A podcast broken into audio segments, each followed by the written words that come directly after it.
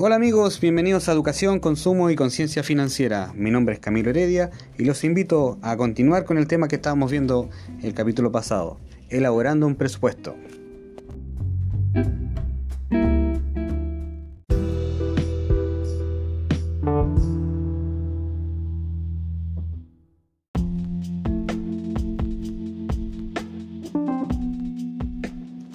Retomando lo que vimos en el episodio anterior, elaborando un presupuesto también lleva a reconocer los tipos de gastos que hemos realizado.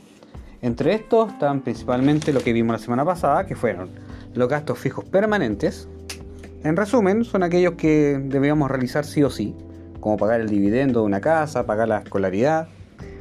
Los gastos necesarios variables, aquellos que también son imprescindibles para nuestra vida, pero que podemos ir variando, como dice la palabra, variable, dependiendo del mayor o menor consumo que realicemos, ya sea como el consumo de la electricidad de la casa, el gas, eh, el agua, son consumos que son necesarios para nuestra vida, imprescindibles, pero que presentan este, esta facultad especial de ser variables.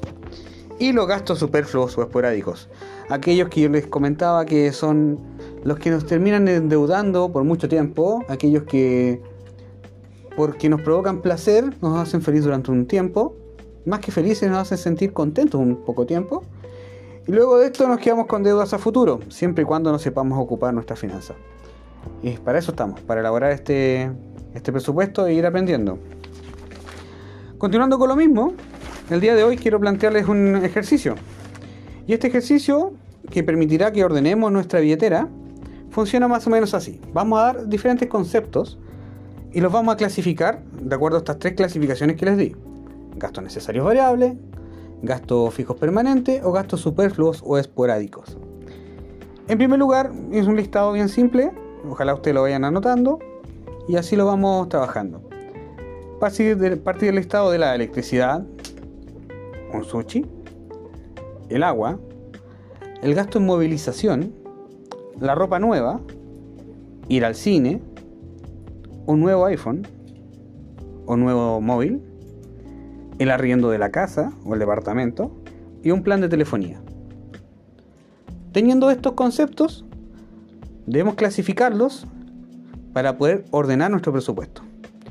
Y es así como que según la clasificación de mi criterio, que esto puede ir variando dependiendo de la necesidad de cada uno, podemos llegar a la conclusión de que la electricidad pertenece a un gasto necesario variable. El agua también pertenece a un gasto necesario variable. La movilización.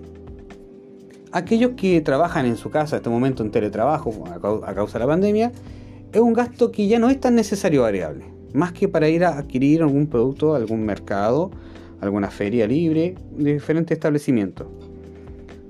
Pero en el caso del, digamos, volviendo a un tipo de normalidad, la movilización es un gasto necesario variable porque hay veces que podemos ocupar el transporte público en vez de utilizar el vehículo o hacer un mix de estas cosas, una mezcla, o simplemente también podemos utilizar la bicicleta, ir a pie si el trayecto es corto.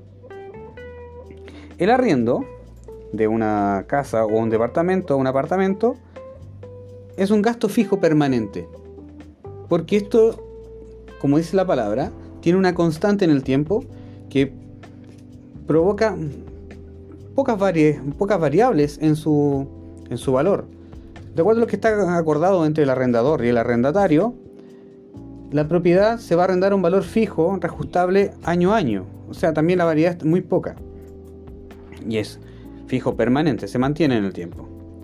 El plan de telefonía, un gasto necesario variable, ya lo vimos anteriormente en los capítulos anteriores, que el consumo de telefonía es una variable porque son a veces beneficios imperceptibles al recibir un plan de telefonía con mayor datos, menor cantidad de datos, mayor cantidad de minutos o menor cantidad de minutos. Es realmente algo variable. Una salida al cine. Para algunos puede ser un gasto fijo permanente. Para otros simplemente un gasto superfluo esporádico. Y ahí vamos viendo qué tan madura está nuestro comportamiento, qué tan maduro está nuestro comportamiento, nuestra conciencia financiera sobre lo que necesitamos y lo que realmente nos permite satisfacer nuestra necesidad. No digo que está mal ir al cine, sino que mantenerlo en esta categoría de gasto superfluo nos hace tener conciencia de, cuán, de cuánto dinero estamos ocupando en este gasto. La ropa nueva. Aquí nos podemos detener. Porque el vestuario siempre tiene un aspecto necesario, muy importante. El sexo femenino lo dirá más que el masculino. Sin embargo, también puede ser un gasto superfluo, dependiendo de la necesidad que tengamos de vestuario. Ya sea, por ejemplo, comprar que la mujer se compre una cartera que cueste millones versus una cartera que sea más económica. Cumple la misma función. Sin embargo, este tipo de gasto nos puede llevar a endeudamiento excesivo. Nos sucede mucho también a los hombres con el aspecto de la ropa deportiva. La ropa deportiva tiene un segmento muy amplio de un mismo tipo de tela, con ciertas capacidades, que resistente a la respiración, etc. Sin embargo, nuestro, la variable es tan grande que podemos encontrar camisetas, poleras, franela, como le llaman en el país, muy económicas, menos de 10 dólares, a encontrar una misma polera por más de 70, 80 dólares. Es mucho dinero. Y eso lo podemos, eh, como les decía, la ropa nueva tiene, tiene una arista dependiendo de la necesidad. Un nuevo teléfono, un gasto superfluo. Ya vimos por qué. Porque quizás no está necesario. A menos que suceda esto de la obsolescencia programada que ha ocurrido con algunas marcas. Que obligan, como que sienta parte, obligan a renovar en nuestro equipo. Sacando esto de, del tema, un nuevo teléfono sería solamente un nuevo móvil sería un gasto superfluo. El sushi, me queda ese concepto. Un gasto superfluo. Es rico, tiene muchas variedades dependiendo del país donde estemos. Sin embargo, no es tan necesario. Nuestra alimentación no es en base a esto. Y por lo mismo debemos evitar su consumo o moderarlo. Ya, y una vez realizado esto, esto, este ejercicio de separar estas cuentas y la clasificación que hicimos, debemos anotarlas en el presupuesto en orden de importancia. Desde arriba hacia abajo, anotamos arriba los gastos fijos permanentes. Ya fue, para este caso fue el arriendo. Seguido, los gastos necesarios variables, la electricidad, el agua, la movilización, la ropa, el plan de telefonía. Y abajo los gastos superfluos o esporádicos. También es posible asignarle un color porque el color nos ayuda mucho a definir la importancia que le damos a, determinado gasto. Podemos hacer o a la determinada marca, un color, una marca o algo que lo identifique este, este tipo de, este ítem de gasto. Por ejemplo, a los gastos fijos permanentes, yo en mi presupuesto le puse color rojo, porque el rojo evoca alerta. El gasto necesario variable puse un color amarillo, porque es incertidumbre, hay cambios.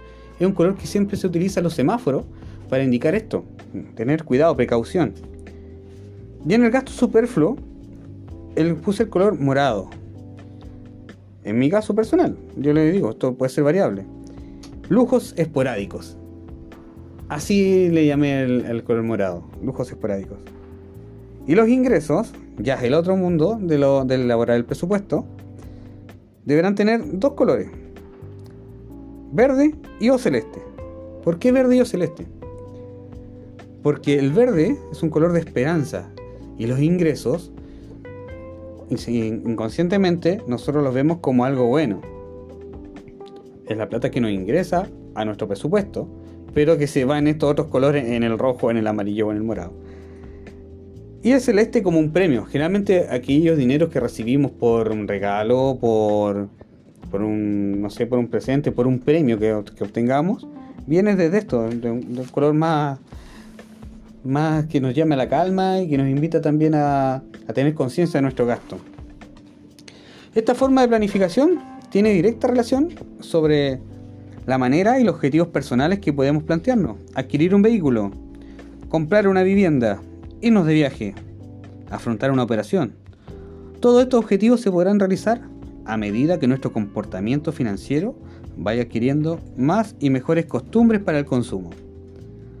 Así como los ingresos provienen principalmente de dos fuentes, capital y el trabajo, estos también son variables y generalmente pueden ser una combinación de ambos.